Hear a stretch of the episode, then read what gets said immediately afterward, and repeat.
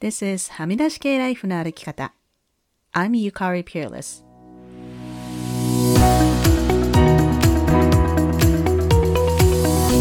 周りが決めた道からはみ出して自分だけの生き方をする人を応援するポッドキャスト、はみ出し系ライフの歩き方。Welcome to episode 261. 皆さんこんにちは、ピアレスゆかりです。また気がついたら最後のエピソードから数週間経ってしまいました。サマータイムも終わり、日が暮れるのが早くなって夜が長くなりましたね。今、北米の西海岸は雨季で雨が多いので、余計こうドヨーンとする人も多いと思います。これからメンタルヘルスに特に気を配りたい季節ですよね。今週はまず最初に一つリスナーさんからのコメントを紹介します。ちかさんからいただきました。ゆかりさん大変ご無沙汰しています。最近やっているセクシー田中さんというドラマが面白く、ついメッセージを書かせていただきました。女性の生き方のドラマです。制作者の方がゆかりさんのポッドキャストを聞いているのかなと思わせられるセリフがあったりして、おと思いついメールしてしまいました。カナダで見られるようになったらぜひ見ていただきたいです。ポッドキャスト大変楽しく拝聴しています。これからも頑張ってください。というメッセージをいただきました。ちかさんありがとうございます。これセクシー田中さん、私もちょっと気になって、漫画の中一巻の最初の方を読んだんですけれども、なかなか面白そうな感じですね。これがドラマになるっていうのがどんな感じなのか想像つかないんですけれども、カナダで見れるようになったらぜひ見てみたいなと思います。ありがとうございました。さて今週は何の話をしようかなと思ったんですが、昨日ですね、9月からやってきていたブレネ・ブラウンブッククラブが終わりました。そこで先週ある方が言われたことにすごく膝を打ったので、それを紹介したいと思います。私たちはこう常々ジャッジメントは良くないっていう思ってるじゃないですか。ジャッジメントとかジャッジメンタルってこうま日本語でぴったりくる訳がないと思うんですけれども、こうね、詳しい情報もないのに決めつけてしまうことですよね。例えば、まあなんでしょうね。K-POP って若い人のもので、こう、いい年した大人がハマるのはどうよとか、ブランド物のバッグ持ってる人は、こう、見かけだけ気にする人だとかね。まあこれはあくまで例ですよ。でも、こう、同時に、私もこのポッドキャストやニュースレターで、あれと思った時、その違和感を大事にすること。疑問を持つこと、おかしいなと思ったら声にすることの大切さというのを常々話しているじゃないですか。で、先日のブッククラブで、え、なんか、その違いって結構難しいね、みたいな話になったんですよね。例えば、こう、初対面の人で、え、なんかこの人こういう格好とか、まあ何でもいいんですけど、え、こんなトピックで話す人なの？とか、これちょっと引いちゃったってしたときに、それはジャッジメントなのか、違和感なのか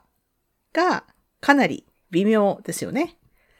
そしたら、ブッククラブのメンバーの一人のトロントの愛さんがコメントをしてくださって、もうなんか膝を打ったんですけど、ジャッジメントっていうのは頭で考えていることなんじゃないですかって言ってくださったんですよね。こう自分の頭の中で勝手に決めつけているイメージ。でも違和感っていうのはこれ英語で言うとですね、gut feeling っていうんですね。で、それに近いんじゃないかって言ってくださったんですね。で、gut っていうのは英語でこう、腸のこと。なんか本当胃の真ん中っていうかお腹とかそういう意味ですけれども、gut feeling っていうのは直感っていうことですよね。こう特に理由がないんだけど、あれなんかおかしいなって思ったり、例えば、うん、新しい職場で、こうね、ここってお給料もいいし、なんか同僚もみんないい人っぽいんだけど、なんか、なんか違和感あるとか、こう、上司とか同僚が話しているのを聞いて、えなんかそういう言い方する？とか、こう頭の中にこう、ハテナマークがたくさん浮かんだりとか。で、こういうのは頭で考えているジャッジメントじゃなくて、直感。英語の gut で言うと、ロジックはないけど、なんか、なんかお腹に来るとか、まあ日本語的な言い方をすると、こう、ピンと来るとかね。そういうこう、経験に基づいた感だと思うんですよね。これ、まあ、英語だと、あの、スパイダーマンの漫画から、こう、スパイリーセンスとかっても言いますね。なんかこう、アンテナが反応しているみたいな感じです。まあ、雲はアンテナないないですけど、なんかはっきり言語化できなくても、こう経験に基づいた感、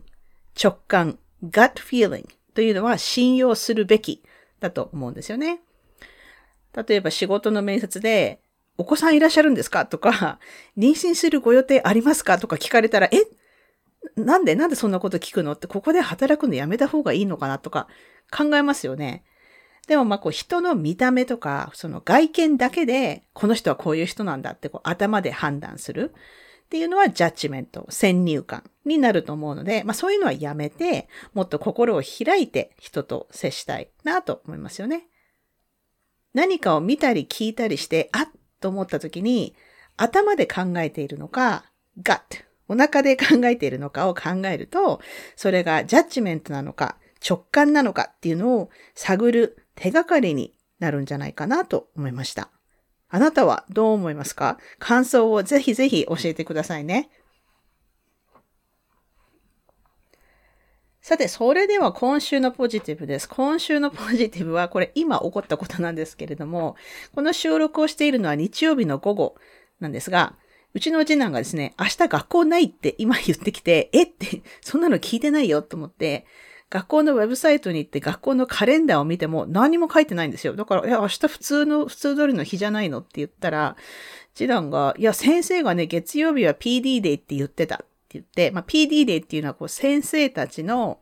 professional development の日で、なんか先生たちは学校に行くんですけど、なんかミーティングしたりワークショップしたりするみたいなんですけど、まあ、授業はないから生徒はお休みなんですね。なんか先生がそう言ってたとか言って、あの、息子が見せてくれた学校のウェブサイトのなんか別のカレンダー なんかカレンダーが2つあって、そっちを見たらちゃんと明日お休みってなってて、ということはですね、私はお弁当っていうかランチを作らなくていいので、ラッキーという、まあ本当すごく単純なポジティブでしたね。私が作るランチとか本当ね、日本の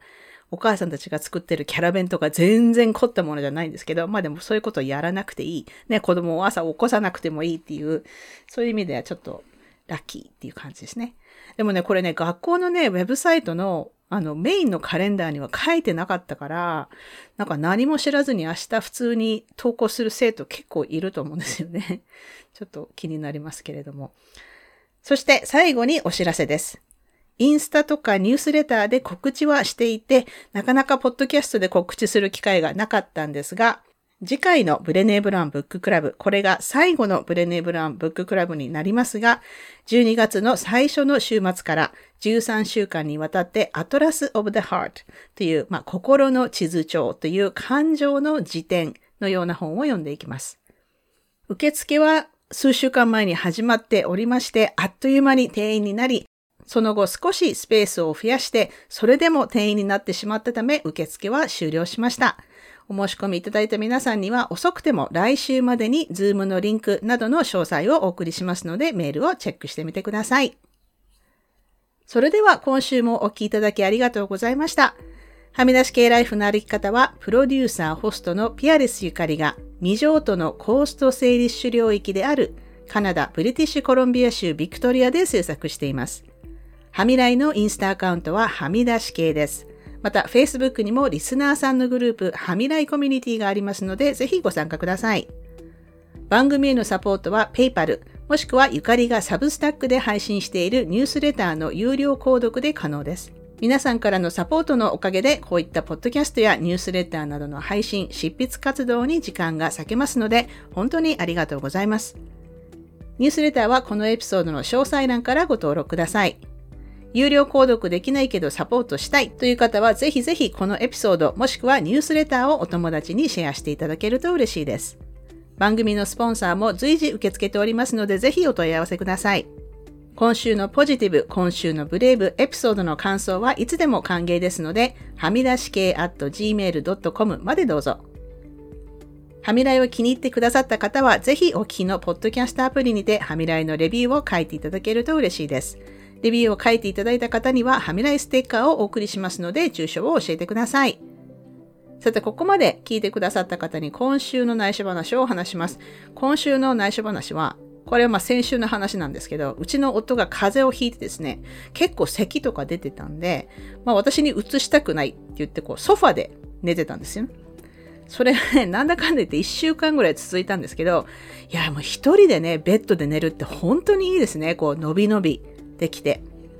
日本だとね、こう、夫婦で寝室が別とか、ベッドが別とか、まあ珍しくないみたいですけど、なんかちょっとそれやってみたいかもってちょっと 思ってしまいました。幸い、私は風邪はうつることなく元気に過ごしております。というわけで今週も黙らない女、黙らない人でいてくださいね。Be brave, be kind, but don't be silent. Your voice matters. Stay safe, everyone, and thank you for listening. Bye.